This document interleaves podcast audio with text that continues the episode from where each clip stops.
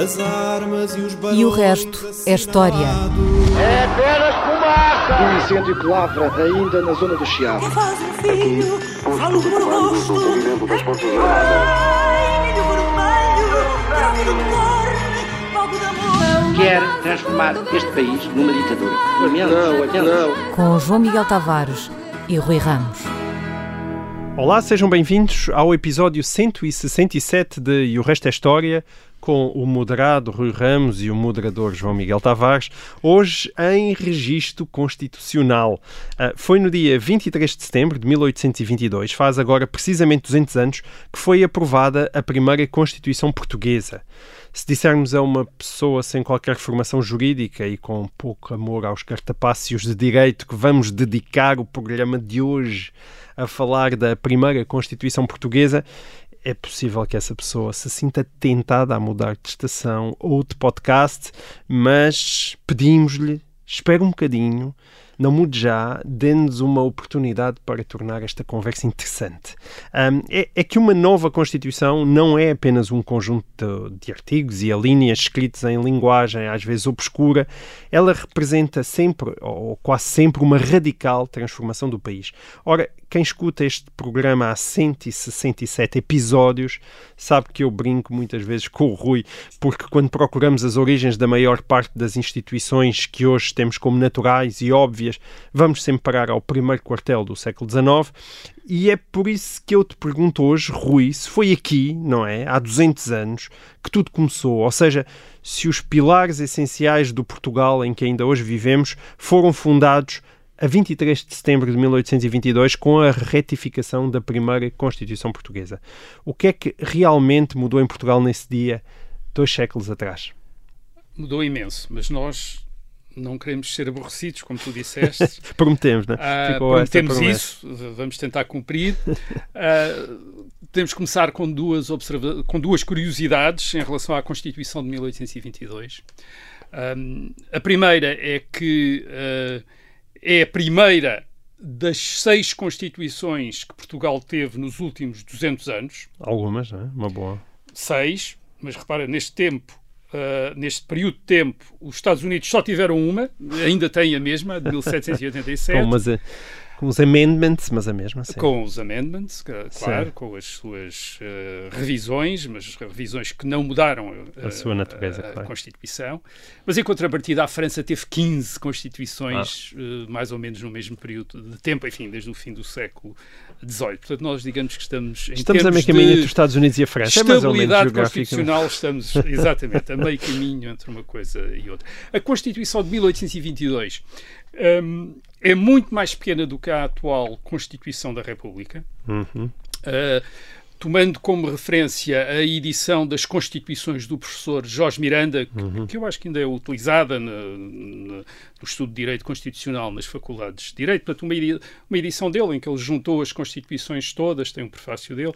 Ora bem, a Constituição de 1822 tem 73 páginas, 73, nessa Uhum. uh, edição do- das Constituições do professor Jorge Miranda, comparada com as 161 páginas Certo. Da Constituição de 1976. Portanto, menos de metade. a mesma metade. Mesmo assim, não é a mais pequena Constituição portuguesa, a mais pequena, de acordo com a conta, dessa contagem de páginas, é a Constituição de 1838, que tem só ah, 38 páginas, 38 páginas, portanto, ainda mais pequena do que a de 1822, ah, e que vigorou quatro anos. Hum. Ah, a Carta Constitucional de 1826, que um um dia havemos Sim, um de- de documento muito falar, importante. Sim. Uh, tem só 39 páginas, portanto também é mais pequena que a Constituição de 1822 e é a Constituição que até hoje mais tempo esteve em vigor em Portugal. A Carta 72 anos, a Carta Constitucional Uhum. de 1826.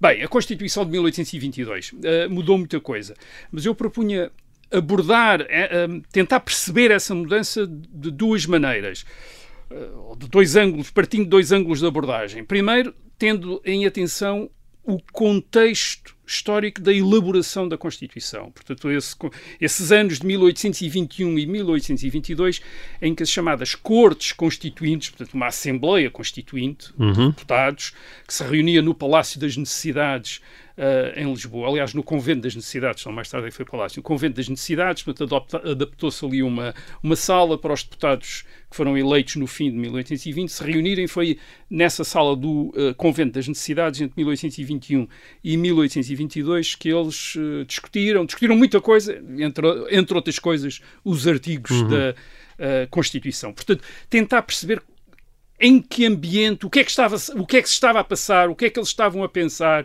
quando estiveram a discutir a uhum. Constituição que uh, finalmente, uh, digamos, ficou pronta em, no uh, mês de setembro de 1822. Uhum. Portanto, o rei, como nós sabemos, não estava cá. Nem em, 1800, imperial, é? em 1821, quando as cortes se reuniram em janeiro, o rei ainda não estava cá. Chegou certo. em julho de 1822. Portanto, mas vamos observar esse, esse ambiente. E, e em segundo lugar, depois falaremos do que a Constituição mudou e manteve em 1822, porque a Constituição, de facto, mudou muita coisa, e vamos ver uh, o quê, mas também deixou ficar muita coisa, do, de um ponto de vista uh, dos dias dois, isto é, deixou ficar muita coisa de antes de 1822. Sim. E, portanto, isso também é importante para perceber essa Constituição. Bem, vamos então ao contexto histórico da Constituição de 1822.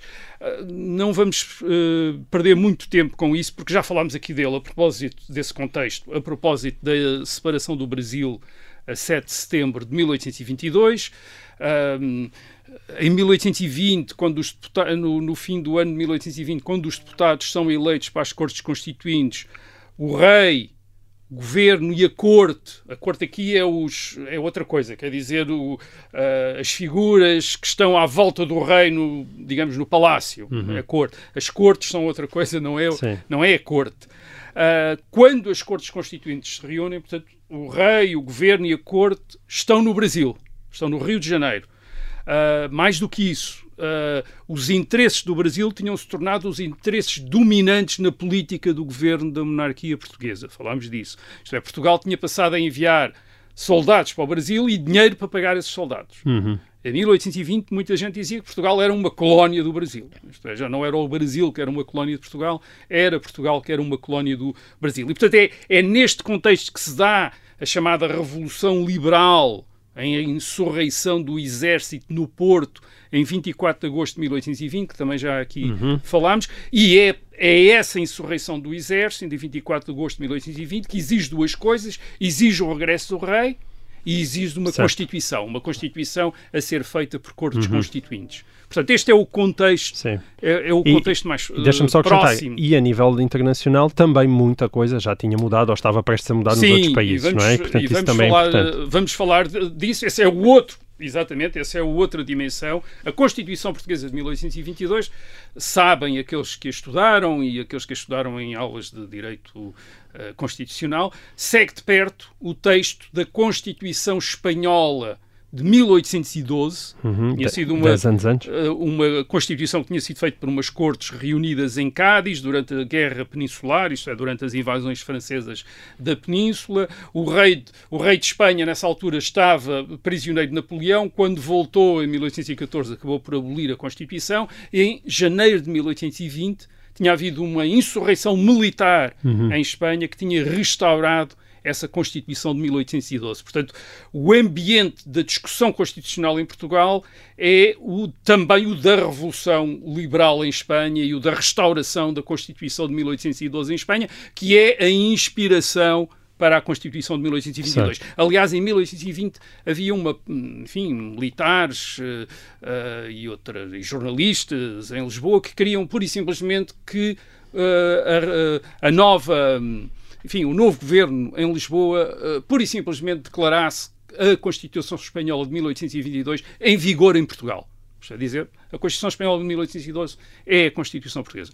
Não foi aceito, mas a Constituição que as Cortes acabaram por fazer era muito, muito parecida, parecida, com a Constituição de 1812, a Constituição Espanhola de 1812, que por sua vez não era uma grande originalidade espanhola, uma vez que vamos dizer, inspirado, para não dizer copiar, quer dizer, era muito inspirada na Constituição da Monarquia Francesa de 1791, que é a primeira Constituição da França depois da Revolução de 1789. Certo. Portanto, a, a, a, Constituição Francesa de 1791 é, de facto, a base, através da Constituição Espanhola, da Constituição de, hum. uh, portuguesa e, de portanto, 1822. Havia muitos admiradores em Portugal, portanto, das Constituições espanholas e francesa e daquilo que eles tinham feito nesses países? Uh, podíamos talvez pensar nisso, mas eu penso que não era, não hum. foi essa a razão pela qual a Constituição Portuguesa de 1822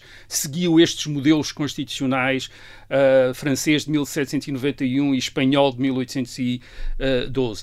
Uh, por várias razões. Uh, de facto, não havia muitos entusiastas da Revolução Francesa.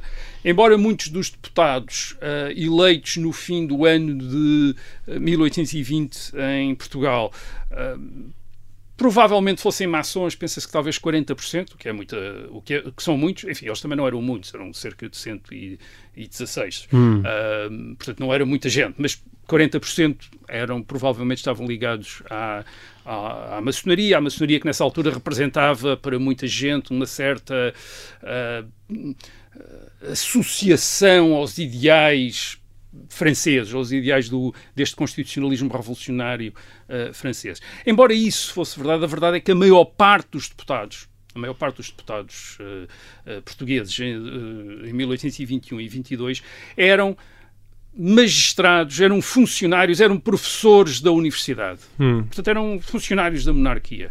Hum, mais de metade. Uh, e eles eram mais ou menos, ou quase metade, mas e eles eram muito conservadores, isto eram bastante conservadores, eram gente ordeira, digamos assim. Queriam Sim. mudar, mas não queriam fazer revoluções. Não havia espírito revolucionário. Não, haviam, não queriam fazer revoluções. Aliás, eles dizem isso repetidamente nos seus manifestos, nos seus debates, nos seu, na, na não querem fazer revoluções. Isto é, falam, de, falam curiosamente até, eh, por vezes, do que aconteceu em 1820 como uma revolução, mas preferem dizer a regeneração, quer dizer, uma regeneração em vez de usarem a palavra revolução, embora também usem, é verdade. E depois, eram assim, provavelmente por convicção, mas também porque o ambiente na Europa lhes recomendava que fosse assim. Este ambiente não é o ambiente do fim do século XIX, do tempo da Revolução Francesa. Este é o ambiente da contra-revolução. Em 1815, Napoleão tinha sido derrotado, a monarquia dos Bourbons tinha sido restaurada em França, no Congresso de Viena, as monarquias tinham sido restauradas em toda a Europa. Nunca a Europa tinha sido tão monárquica como em 1815. Uh, eh, já uma vez disse uh, isso aqui. Isto é, nunca tinha havido tão poucas repúblicas, basicamente, na Europa, basicamente só havia a, Confederação Suíça. Uhum. Tinham desaparecido as repúblicas italianas, tinham desaparecido os Estados uh, livres da, da Alemanha. A Europa tinha se tornado monárquica como nunca mais nunca mais foi e nunca, mais, e nunca, nunca antes, antes, tinha, sido. sido Isto é curiosamente, ao contrário do que as pessoas pensam, havia imensas repúblicas na Idade Média, havia imensas estados e repúblicas, repúblicas na Itália, na Alemanha, cidades livres, etc. Bem, 1815 uh, não, é uma, é uma Europa monárquica e é uma Europa contra-revolucionária, em que as, as grandes potências, a Áustria, a Rússia, a própria França, do, do, da monarquia restaurada, a Inglaterra, tem um compromisso, a Prússia assume como compromisso evitar revoluções, isto é, Sim. é, evitar que, os, que as dinastias sejam hum. uh, uh, derrubadas ou mesmo que o poder dos chefes dinásticos seja diminuído. Portanto, é hum. este ambiente e há também um ambiente de uma certa revivalismo religioso, quer dizer, há uma nova um, fervor em relação à religião, tudo uma espécie de reação à Revolução Francesa. Portanto, este é o ambiente em que, em 1821 e 22, os deputados portugueses estão a discutir. Portanto, mas, para todos os efeitos, estão a diminuir os poderes do rei, não é? Sim, mas têm de o fazer com muito cuidado e, e estão a fazê-lo, e esse é o meu argumento, por uma razão muito concreta. Isto é, não é por ideais revolucionários, mas é para resolver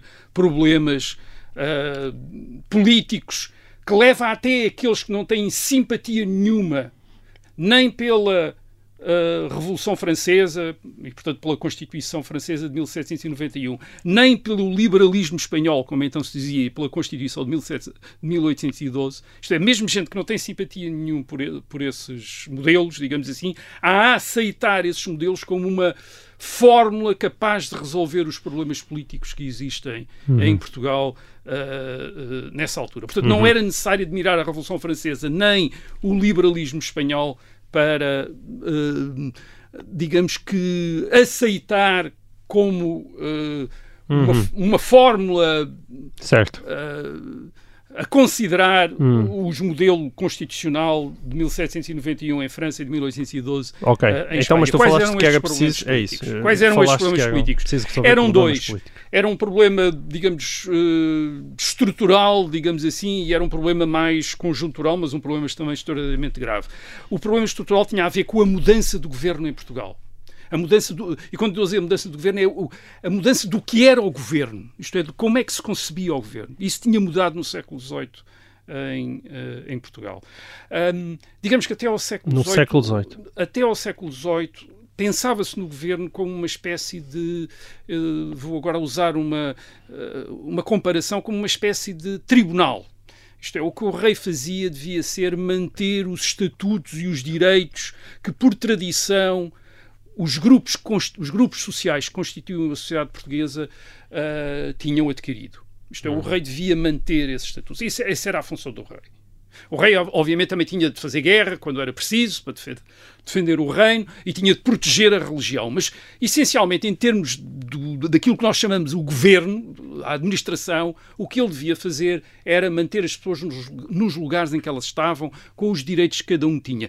E esses direitos eram muitos variados. Quer dizer, quem vivia em Braga não tinha os mesmos direitos que quem vivia no Porto, quem vivia em Évora tinha privilégios completamente diferentes de quem vivia em Beja. Portanto, não era apenas uma questão de clero, nobreza e povo, como nós aprendemos na escola, era também uma questão de todos, todo, cada, cada povoação, às vezes cada grupo económico depois dentro de cada povoação tinha direitos diferentes. Uhum. Portanto, não havia direitos iguais para toda, para toda a gente. E, e o rei, o rei devia, uma, a função principal do rei, enquanto governante, é manter estes direitos, quer dizer, isto é uh, prover para que os direitos de cada um, os privilégios, os foros, como se diz, isto é, os estatutos de cada pessoa, uh, enquanto parte de um determinado grupo, que podia ser os ourives de Guimarães e podia ser o, o fidalgo cavaleiro da Casa Real, ou podia ser o membro de uma ordem religiosa, ou podia ser um cidadão do Porto, que era um, uhum. estatuto que havia, os, os, moradores do Porto que tinham o estatuto de cidadão. Portanto, isto é que nenhum deles era violado. Portanto, esta era a ideia do governo. Ora bem, no século XVIII isto começa a mudar. Uh, começa a mudar porque se pensa que o, o governo deve fazer mais do que isso.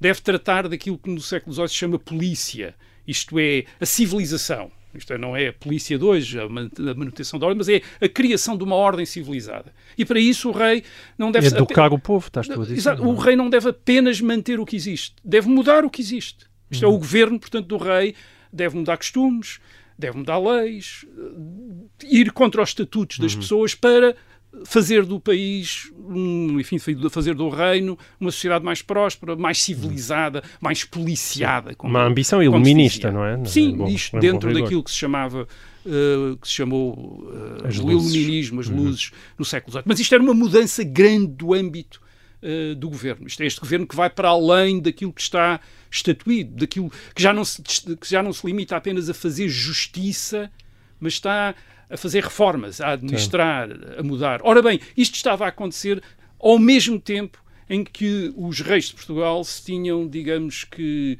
abandonado uma instituição que tinha funcionado até ao século XVII, que era o das cortes. Isto é, grandes assembleias de representantes dos, dos grupos que constituíam o reino, do, do, da nobreza, do clero e das povoações do reino, que se reuniam para aconselhar o rei. Uhum. Uh, e desde o fim do século XVII que os reis tinham abandonado esse costume.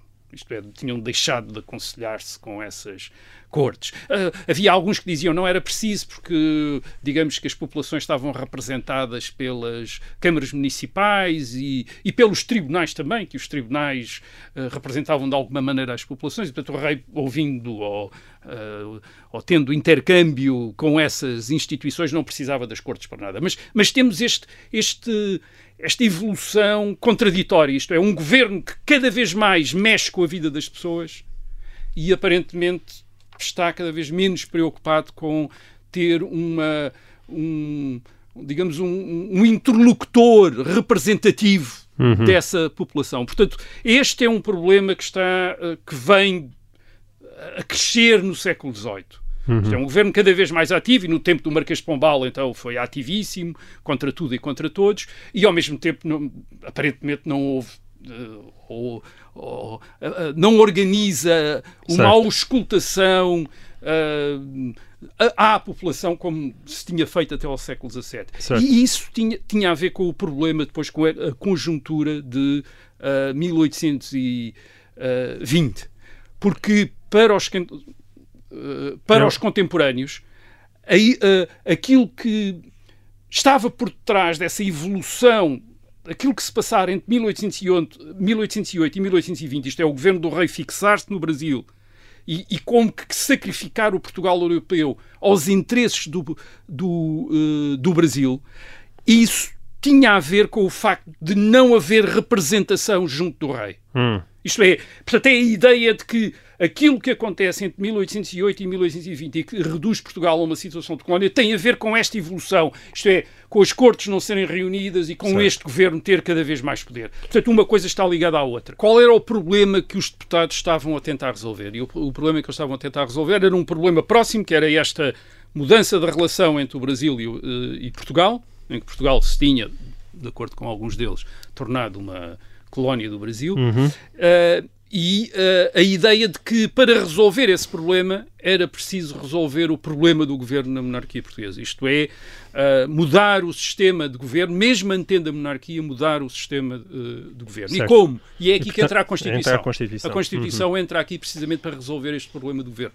E a Constituição a primeira, uma de, uh, talvez a coisa mais dramática que a Constituição uh, de, opera em Portugal. Deixa-me só interromper-te por uma curiosidade. Nasce a Constituição, a Constituição nasce contra o rei?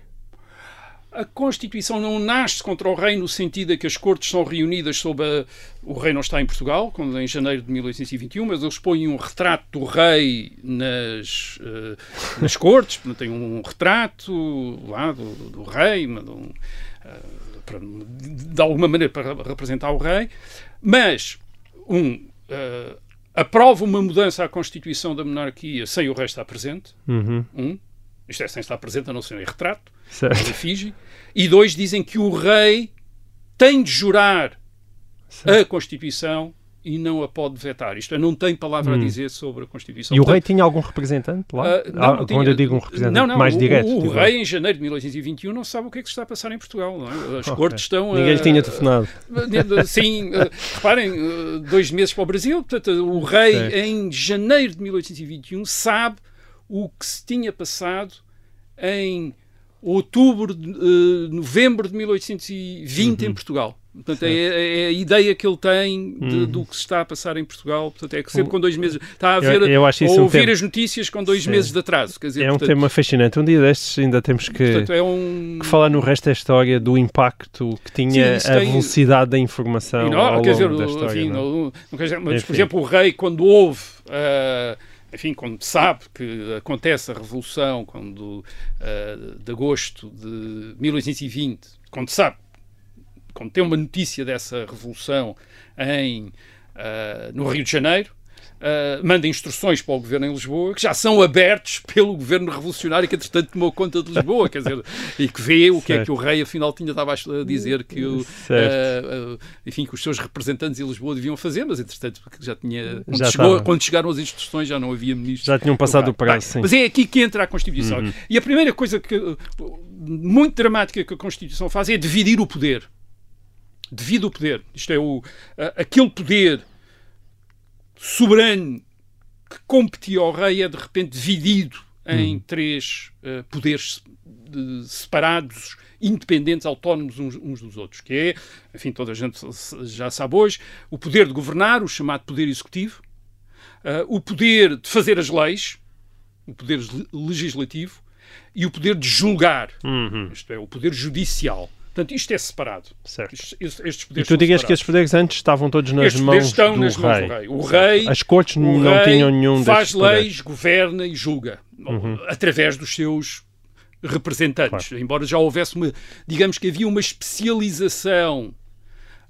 Um, técnica, no sentido de que havia juízes, havia governantes, uh, mas não era muito claro por vezes, isto é, por exemplo, os, aquilo que nós hoje diríamos que era. Uh, agora já não existe, mas governadores civis, por exemplo, eram também juízes, quer dizer, também uhum. tinham o direito de julgar, certo. quer dizer, não eram, portanto, a administração Havia julgava também. de funções. A administração julgava, quer dizer, era como se E a partir daqui um, é tudo separado. Agora está tudo separado. E, e o que acontece? O poder de fazer leis, que era o poder principal, que é aquilo que define a soberania, o poder supremo, que é aquele poder que está acima das leis no sentido que faz as leis.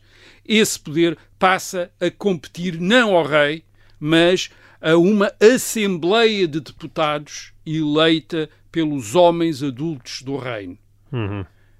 Em relação a cujas decisões o rei só tem um direito de veto suspensivo. Isto é, só pode dizer uh, não estou de acordo com isto, reconsiderem lá isto. A lei voltava para a Assembleia de Deputados, os deputados confirmavam e o rei tinha de promulgar essa lei. Bom, isso ainda acontece atualmente com o Presidente da República. O é? rei está, está muito reduzido Sim. à posição de uh, Presidente Sim. da República nas suas relações com esta Assembleia de Deputados, que podemos chamar o Parlamento. Sim. Portanto, de repente o poder supremo já não compete ao rei. Aliás, a, a, própria Constituição está a ser feita pela Assembleia de Deputados e o rei não tem uma palavra a dizer sobre a, sobre a Constituição. Uhum. Isto, aliás, quando o rei volta em julho de 1821, já a Assembleia, as Cortes Constituintes, tinham aprovado as bases da Constituição, portanto, a Constituição não estava acabada, mas estava, digamos, esboçada nos Sim. seus traços fundamentais.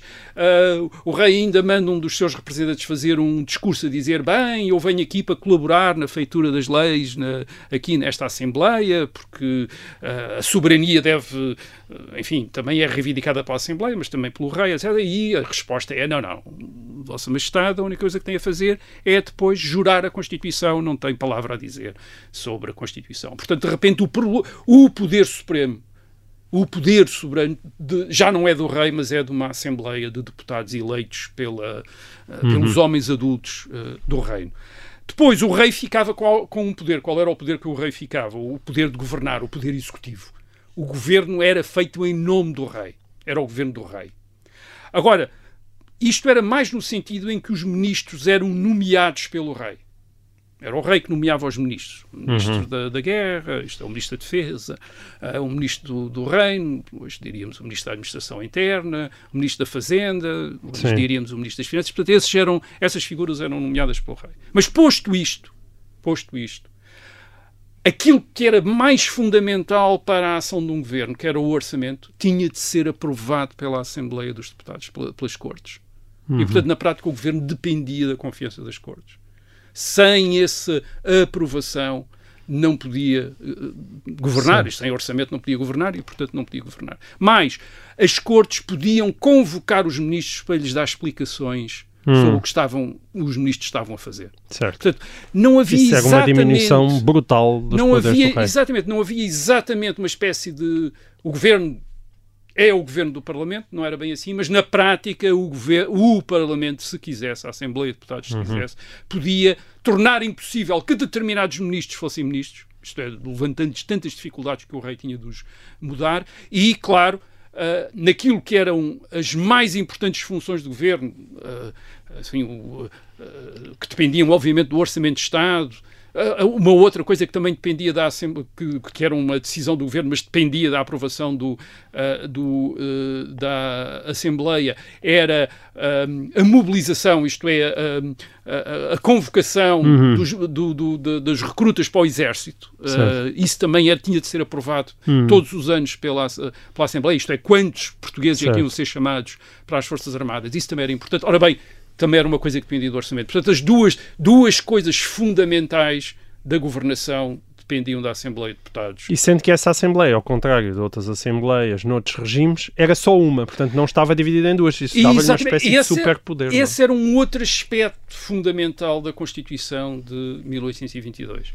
Em Inglaterra, nesta altura, enfim, e ainda hoje, há uma Câmara dos Comuns, dos Deputados, e uma Câmara dos Lordes, uma Câmara para Uhum. os grandes aristocratas e para os, os, ah, os altos hierarcas da Igreja Anglicana. Certo. O que O si regime- revela um desejo de equilíbrio de poder. não é? Exato, portanto havia a Câmara Baixa. Hum. Mas cá Câmara não. Alta. Em Portugal não, O porquê? regime constitucional português de 1822 não dá qualquer papel político à aristocracia, isto é, às famílias da nobreza titular que tinham dominado o governo do país desde 1640. Isto é, desde 1640, estas, estas grandes famílias, uma grande parte delas de militares, que tinham participado nas guerras contra a Espanha eh, a seguir a 1640, ahm, integravam ou dominavam os conselhos que estavam à volta do rei, os conselhos de Estado, o Conselho da Fazenda, o Conselho da Guerra, que era uma série de conselhos que o, que o rei convocava para, digamos, para se, enfim, para discutir determinados assuntos, para depois decidir o que fazer. E, e, bem, eram, esse- eram esses o Duque de Cadaval e todos os, os grandes aristocratas, alguns deles parentes do rei, que estavam nesses conselhos. Ora bem, de repente passa-se para um regime em que essa gente não tem qualquer papel político. Isto é, não há lugar para eles eh, eh, no Estado. Portanto, há uma espécie de substituição da elite, da alta elite política, através da opção por um sistema de um parlamento com uma Câmara só, Hum, eleita, e obviamente o Duque de Caval não lhe passava para a cabeça ir ser candidato e, e fazer-se eleger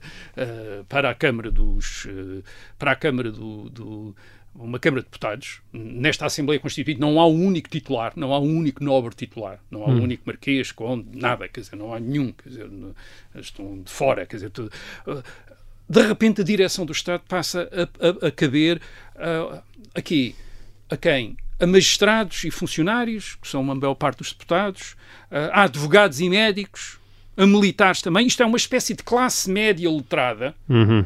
ahm, que, de acordo com alguns historiadores, representaria talvez uns 6% da população eh, masculina adulta do país. Quer dizer, isto é, se fariam parte desta classe média, que era uma classe média educada, que estava ligada ao Estado, ou a profissões liberais, e portanto sabia ler e escrever, ela tinha educação e às vezes tinha mesmo muita educação. Isto vê-se pelos discursos desses deputados nas câmaras. São gente incrivelmente erudita, são capazes de citar eh, de cor versos em latim, quer dizer, isto é, eh, 10 ou 15 versos de Virgílio seguidos em latim, quer dizer, de cor, quer dizer, de- eh, portanto, sabem o latim Certo. todo e, e, e as leis todas e, e- e conhecem muito bem a história de França e da Inglaterra, portanto, é gente muito cultivada e é esta gente, esta classe média letrada, de repente está à frente do, ah, do Estado, na direção do Estado, e não os duques, marqueses e condes que antigamente, ah, enfim, dominavam esses conselhos, eh, esses conselhos da monarquia. Mesmo o Conselho de Estado, a, a- a Constituição cria um Conselho de Estado, mas este Conselho de Estado é composto por membros escolhidos pelo rei, mas sobre listas elaboradas pela Assembleia dos Deputados. Isto é, o rei escolhe numa lista elaborada pela Assembleia dos Deputados. E depois mais uma coisa interessante. O rei não pode tomar decisão nenhuma sem ouvir o Conselho de Estado. Hum.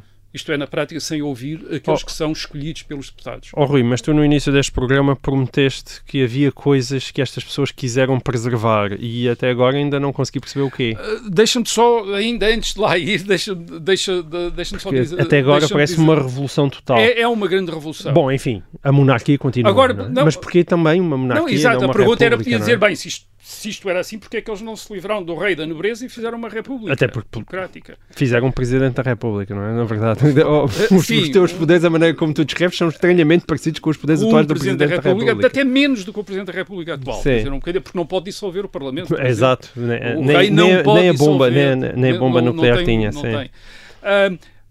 Porquê é que não se, porquê é que eles não se livraram então da monarquia? Quer dizer, bem, primeiro porque estávamos, eh, já expliquei aqui, estávamos numa Europa que era a mais monárquica de Sim, todos os certo. tempos. Só a, Suíça, só a Suíça era exceção. E onde a memória da República Francesa de 1792 era horrível. A República Certo. queria dizer guilhotina, queria dizer massacres, queria dizer prisões, queria dizer assassinato, queria dizer o terror Certo. jacobino de 1793, 1794. Portanto, isso era, se eles dissessem vamos fazer aqui uma república, as pessoas não pensavam nos Estados Unidos, pensavam imediatamente Em numa França, república como as de, a da França. E depois, claro, as potências europeias nunca aceitariam que um rei fosse deposto em eh, 1821-22. Teria havido uma intervenção internacional em Portugal. Portanto, havia aí nitidamente um limite, era preciso manter o rei. Depois havia uma outra razão.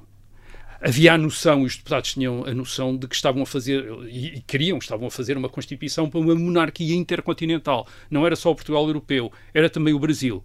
é, esta, claro. é para esta monarquia que se está a fazer a Constituição. E havia a noção, se houvesse a proclamação de uma república em Portugal, enfim, havia estes problemas todos internacionais, mas havia, uma- havia um outro, é que o Brasil separava-se imediatamente. Ou separava-se com monarquia, isto é, o rei estava no Brasil e continuava rei no Brasil, ou se fizesse uma Certo. república, não era a república portuguesa, era uma república Bom, brasileira. Separou-se na mesma, mas eles república- então tinham Sim, ainda a esperança mas- que não se separasse. é, e, e a- e essa esperança que não se separasse passava pela monarquia. Isto é, passava por manter a legitimidade dinástica. O rei, isto é, dizer ao Brasil, bem, eh, o, o vosso rei é o rei de Portugal e, portanto, nós estamos a fazer uma Constituição para a monarquia com este rei e, portanto, eh, se o rei aceita a Constituição, vocês também, como súbditos, Certo. vassalos do rei, também têm de aceitar eh, a, a Constituição.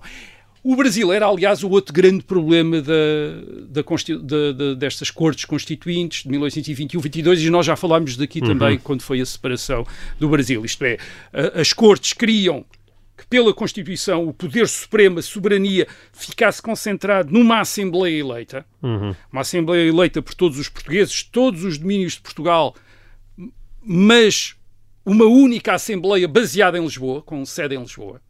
Portanto, esta era a ideia. Uh, Portanto, não queriam nem que o Brasil tivesse uma Constituição diferente da Constituição portuguesa. Foi também uma ideia que circulou em 1821. Foi, ah, o Brasil é tão diferente de Portugal, portanto também terá uma Constituição diferente. Poderá ser a mesma monarquia, mas com duas Constituições. Não, é uma Constituição só. E depois disseram, bem, então, duas Assembleias de Deputados, uma Assembleia de Deputados em Lisboa e uma Assembleia de Deputados no Rio de Janeiro. Não, só uma Assembleia de Deputados em eh, Lisboa. E depois disseram, bem, então uma Assembleia de Deputados eh, só em Lisboa, mas dois governos. Um governo em Lisboa, um governo do Rio de Janeiro. Também não. Um governo autónomo, independente, com eh, capacidade de tomar decisões por si próprio no Rio de Janeiro. Também não. Uma regência, isto é uma espécie de governadores no Rio de Janeiro, mas as províncias em que o Brasil estava dividido deviam estar em relação com o governo em Lisboa da mesma maneira que as províncias eh, em que Portugal estava dividido eh, estavam em relação com eh, Lisboa. Portanto, o Brasil não existia enquanto uma entidade política autónoma. E isto, obviamente, para aquela elite que no Brasil tinha sido digamos, tinha si- estado no centro da monarquia em, eh, entre 1811, eh, em 1808 e 1820, essa elite brasileira sentiu que isto era uma despromoção. Isto é, que era uma despromo- despromoção no Brasil. E era. E era. É verdade. E era.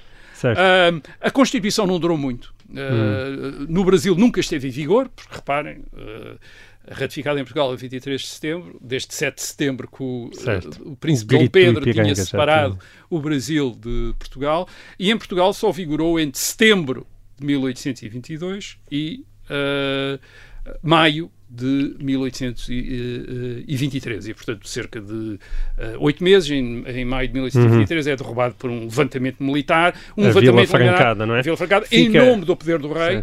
Em nome do poder do rei, que o rei, e o rei, em, 18 em maio de 1823, é abolida a Constituição e volta a ter Sim. os poderes, enfim, em termos, teo, em teo- teoricamente, que tinha antes de 1820. Tudo isto vai fazendo 200 anos, portanto são ótimas Sim, eh, para, para o ano oportunidades. vamos para o falar ano vamos falar da Vila Portanto, Francada. basicamente, a Constituição de 1822 correspondia a um problema político colocado por aquilo que eu poderia chamar a brasileirização da monarquia Uhum. desde 1808 e depois também a um, a- a um problema que tinha também eh, uma outra dimensão que era a ampliação do alcance do governo. Uhum. Portanto, a Constituição de 1822, esta revolução constitucional que nós aqui descrevemos, esta enorme mudança em que a soberania passa do rei para uma Assembleia de Deputados eleita pelos uh, homens uh, adultos uh, em Portugal, correspondia a essa a, tentativa de resolver esse problema em, em, Portugal, mas ia contra duas coisas, quer dizer, ia contra o ambiente contra-revolucionário da Europa,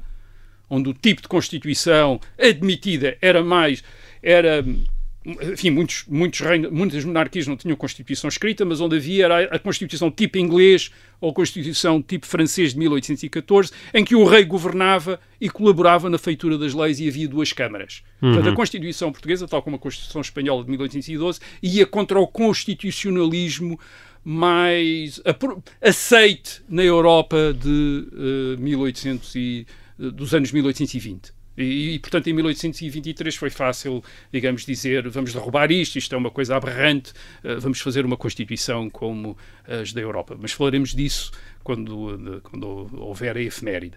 E depois. Um, ia também contra a própria evolução da monarquia portuguesa desde 1808, com a, a autonomia do Brasil e a Constituição nitidamente não satisfazia essa autonomia do Brasil. E, portanto, digamos que era uma Constituição que estava muito comprometida à partida e era. Era, era, o que seria mais estranho é que se tivesse estado muito tempo em vigor, isto é, se tivesse durado uh, muito tempo. Agora, o que é que ficou dela? Quer dizer, o que é que ficou dessa uh, Constituição? Bem, ficaram duas coisas. Primeiro, ficou esta, esta. Na tradição política portuguesa, ficou este digamos, a, a desafio à monarquia, à monarquia tradicional. Esta ideia de um, do poder soberano estar, sobretudo, numas cortes, numa Assembleia de Deputados eleita pelos uh, homens adultos em Portugal. Uhum. E, portanto, a Constituição de 1822 associou-se, digamos, à, à tradição democrática em Portugal no século XIX. À tradição, por exemplo, da esquerda liberal uh, portuguesa, que em 1836, quando toma o poder, derruba a Carta Constitucional e restaura durante uns meses também a Constituição de 1822. Teve esse segundo período de vigor, mas uh, pouco Sim, tempo e muito ambiguamente. Tempo. Mas, por exemplo, mesmo os republicanos portugueses no fim do século XIX, princípio do século XX, têm esta Constituição de 1822 como um, digamos, como um modelo daquilo que é um Portugal democrático, um Portugal republicano. Isto é, continua a haver uh, rei, mas de facto o poder está todo numa Assembleia de Deputados. Portanto, uhum. É, esta ideia de, desta. ficou esta memória, esta memória democrática republicana associada a esta Constituição uhum. de 1822, uma, em alguns casos um bocadinho até exagerada, uh, como vamos ver a, a seguir. Deixa-me só dizer isso a seguir que tem que ser para quem nos está a ouvir em FM em podcast, porque o nosso tempo aí chegou ao fim. Os outros, como sabem, são convidadíssimos a continuar a ouvir esta reta final da Constituição de 1822. Rui. Depois, claro, ficou o começo, e esse é talvez aquilo que é mais importante, o começo da tradição constitucional portuguesa moderna. Certo. Uh, Portugal teve depois outras cinco constituições, em 1826, em 1838, em 1911, em 1933, em 1976, mas quando olhamos para essas outras cinco constituições, percebemos que alguns dos seus elementos mais característicos, mais estruturantes, estão presentes na Constituição de 1822. Isto é, está, a matriz constitucional da tradição constitucional portuguesa está em 1822. E quais são esses elementos, alguns desses elementos básicos da Constituição que estavam em 1822 e depois nós vamos encontrar noutros regimes constitucionais. A primeira, a ideia de que a soberania, o poder supremo, já não é exclusivo de uma figura dinástica, mas é um, partilhado por essa figura dinástica com a nação, como em 1826, ou exclusivo da nação, isto é, de, da nação representada pelos deputados que elege, eh, como é o caso de 1822. Portanto, esta ideia de que a soberania já não é do rei, mas uhum. ou não é apenas do rei, ou já não é do rei, ou não é apenas do rei, mas de uma Assembleia de Deputados. Obviamente, a partir de 1911, com a República, isso tornou-se ainda mais, mais óbvio. Portanto, isso é uma ideia importante, esta emergência da nação como uma entidade. Um, soberana, embora depois a soberania, como diz a Constituição de 1822, a soberania da nação é exercida não pela nação diretamente, mas pelos seus representantes Sim. eleitos em eleições e as eleições e o método das ele... o método eleitoral, o sistema Certo. eleitoral é muito é descrito uh, a par e passo na Constituição de uh, Sim. 1822. Eles descrevem Certo. todos os procedimentos eleitorais, porque obviamente é a base da formação deste corpo soberano, deste corpo Sim. político Para, soberano. para todos os efeitos, a nação passava a ficar acima da família real, não é? Sim, a, a nação é, é a, deposita a soberania é da nação, a Certo. soberania é nacional. Em 1826 introduz-se a ideia de que a soberania é da nação e do rei. Certo. São os dois soberanos, digamos assim.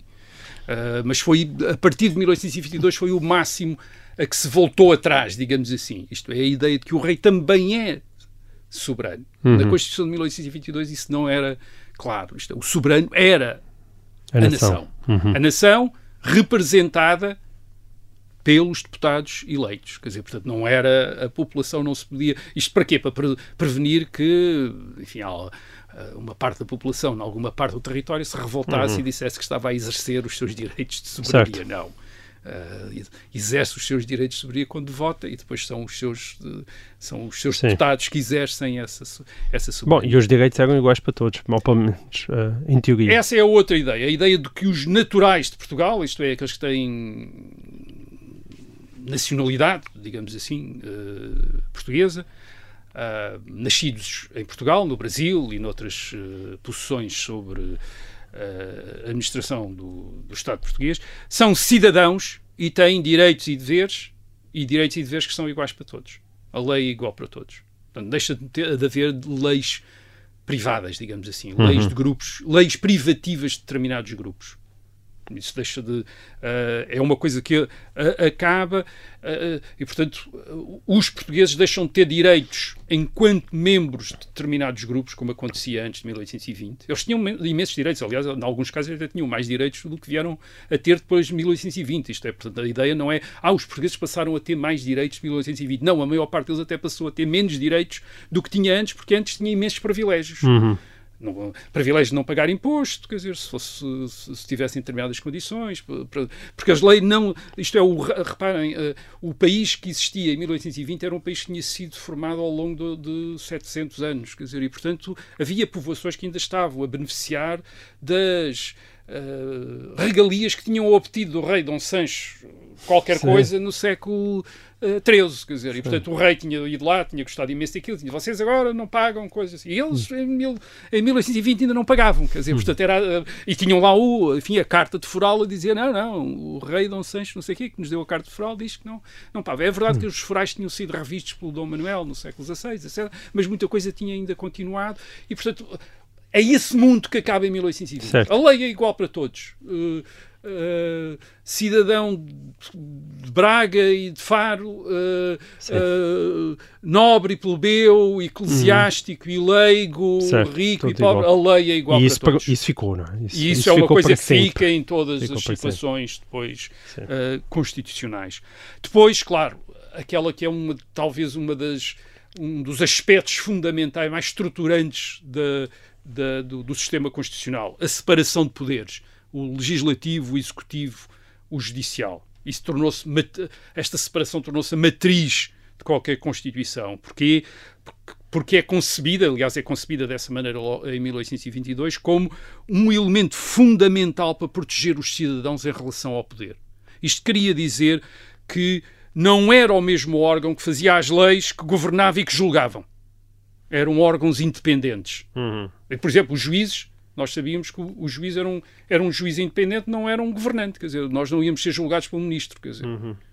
Uh, isso era ainda por cima que tivesse feito a lei, não é? Que tivesse feito a lei e depois fosse julgado. Portanto, não, não íamos estar sujeitos a, uma, a um acidente uh, deste, de- deste tipo. E, portanto, essa separação, aliás, isso era uma coisa que era, vinha do século XVIII francês, que era a ideia mesmo de que aquilo que definia um Estado constitucional era a separação de poderes.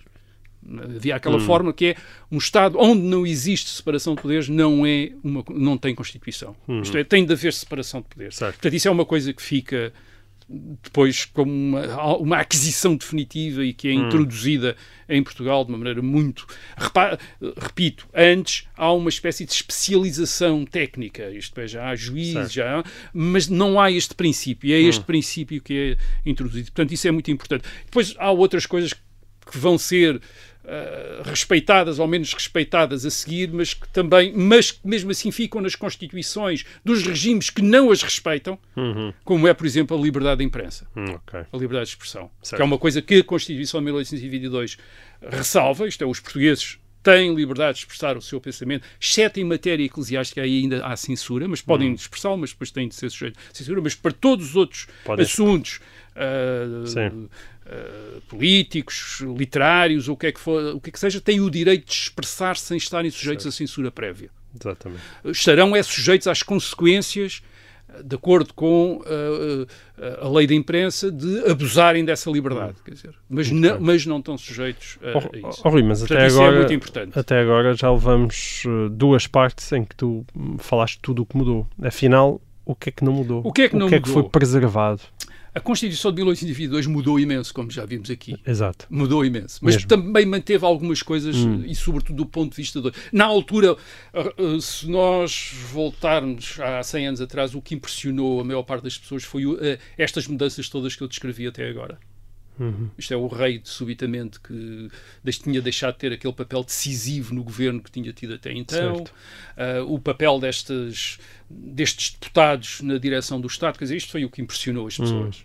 Hum, Portanto, Certo. aquilo que eu vou dizer hoje é aquilo que talvez impressione as, as pessoas de hoje em relação a essa época, mas não impressionou ninguém na altura, até pelo contrário. Não, há- houve- penso que até que não, vou- não lhe deram muita importância, mas hoje podem parecer-nos coisas que são importantes para nós. Certo. E, e isto dá também a ideia de quão estes tempos também estão afastados de nós. Isto é, estão simultaneamente próximos, a ideia do regime constitucional, mas depois também estão afastados. A primeira tem, diz respeito à monarquia, isto é, o rei ah, já não tem o poder que tinha, mas ainda ah, a monarquia Continua a continua a, rei. existir. Sim. A monarquia hereditária, em que a chefia do Estado cabe por sucessão de primo- primogenitura à Casa de Bragança, como desde 1640. Portanto, isto disse na Constituição. É o filho mais velho do rei que sucede ao rei. O chefe de Estado é eh, eh, o filho mais velho do rei que existe, e o rei que existe é um eh, membro da Casa eh, Real de de Bragança, como desde 1640. Portanto, isso é mantido em 1822. Eh, Certo. e isso, repara, isso é curiosamente. Em 1820, este é definido como um dos elementos fundamentais da Constituição. Portanto, eles acham que estão a manter um dos elementos fundamentais da Constituição ah, do Reino. Porque o Reino também tem, digamos, uma espécie de Constituição implícita antes de 1820. E um deles era este: era a sucessão dinástica na Casa de Bragança. O outro elemento tão fundamental como este, e que também é respeitado pela Constituição, até certo ponto também, eles, até, até certo ponto, é a religião católica como religião do Estado e mais reconhecida como religião da nação.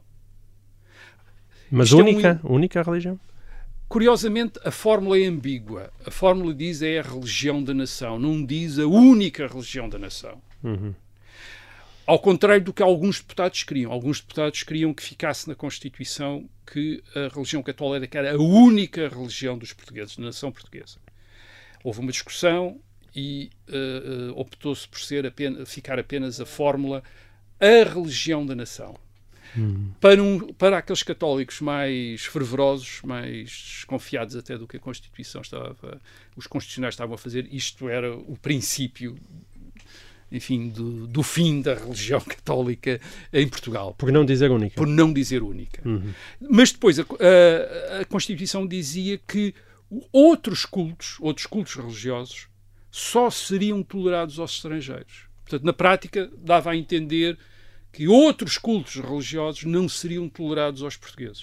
Isto é que os portugueses tinham a obrigação, de, eh, só podiam ser católicos. Portanto, aqui criava-se, digamos que criava-se aqui um espaço de ambiguidade. Por um lado dizia, por outro lado não dizia. A Inquisição tinha, tinha acabado, portanto os portugueses já não estavam sujeitos a serem investigados sobre a sua hum, ortodoxia religiosa, desde 1821 que não há Inquisição.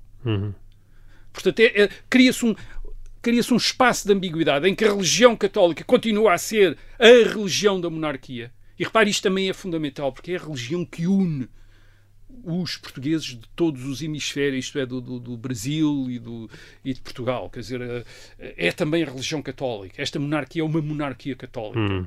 E, portanto, há uma, há uma dimensão importante no Estado. Também seria extremamente perigoso pôr isto em causa. Podia provocar uma cisão no Estado. E, portanto, as, as cortes também mantêm esta ideia de que estamos num Estado católico. Uhum. Num Estado católico, está numa monarquia católica e as sessões das cortes abrem com uma missa, a própria Constituição abre com em nome da Santíssima Trindade, quer dizer, isto é, com uma, uma fórmula religiosa.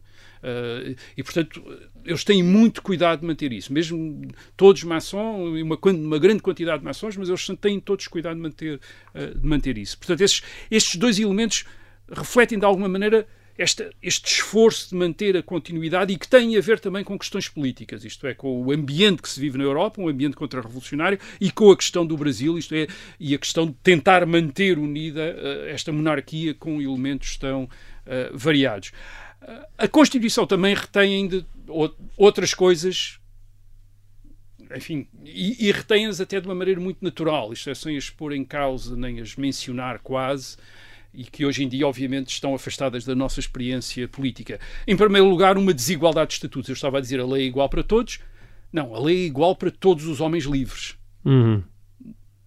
Não é igual para aqueles que não são livres. Isso, curiosamente, na Constituição nunca é enfrentado num artigo, mas é referido frequentemente, por exemplo, quando se diz que número de qual, como deve ser calculado o número de deputados para eles serem proporcionais à, à população. Isto é, os deputados a eleger serem proporcionais à é população. a população branca. E diz, não, não é a população branca, é a população de homens livres. Uhum. É a população de homens livres. Não, não refere a cor, isto é, portanto, um negro pode ser livre, quer dizer, e um mestiço também pode ser livre. Portanto, não é, e, portanto, aí votava. É isso, quer dizer, aí votava, quer dizer, portanto, é, é a população de homens livres. Mas quando diz a população de homens livres, imediatamente descobre o jogo. Isto é, dá a entender que há uma população de pessoas que não são livres uh, dentro da monarquia. E sabemos que essa população era de milhões de pessoas, quer dizer, que eram escravos no Brasil. Não havia escravos em Portugal, desde 1761 que não há escravos em Portugal, mas há escravos no Brasil e nas outras posições portuguesas, na África, na Ásia, na Oceania, há escravos, e essas são grandes uh, populações, e sobre isso a Constituição de 1822 é silenciosa em relação a essa questão.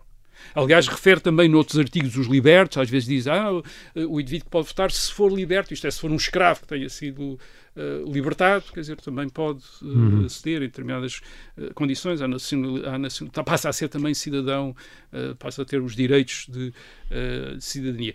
Mas repare, é uma coisa sobre o qual, um assunto sobre o qual a Constituição não se pronuncia.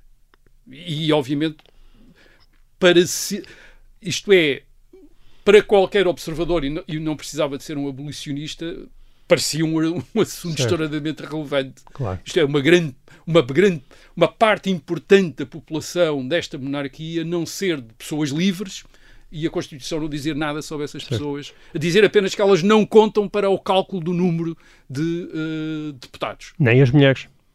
E esta é a, a outra é a questão das mulheres.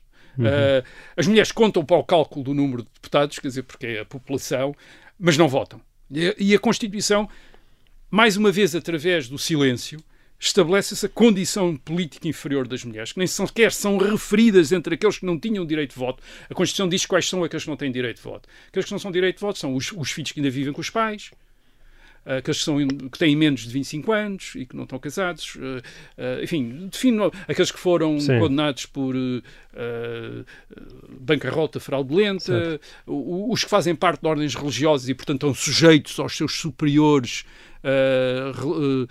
digamos, de, da congregação e, portanto, parte do princípio que não, não, hum. não são livres para ir uh, escolher, fazer uma opção uh, política. Portanto, define aqueles que não têm direito E as mulheres diz, constam Nunca diz, não, não, não diz nada sobre as mulheres.